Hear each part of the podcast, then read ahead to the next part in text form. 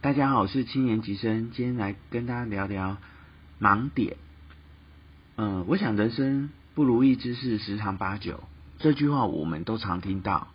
但遇到了不如我们所想象结果的事，你当下会怎么做？搁置一旁，晚晚点再说，还是直起直起直追，迅速解决？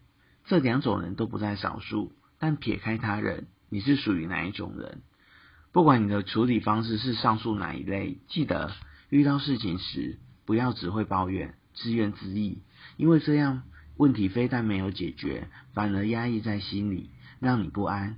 这样只是消耗你的能量，让你颓靡、郁郁寡欢。人生不过是原地踏踏步罢了。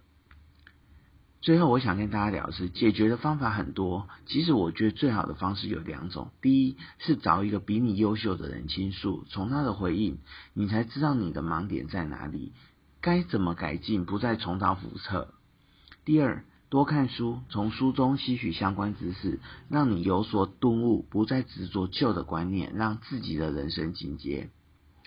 以上，谢谢各位。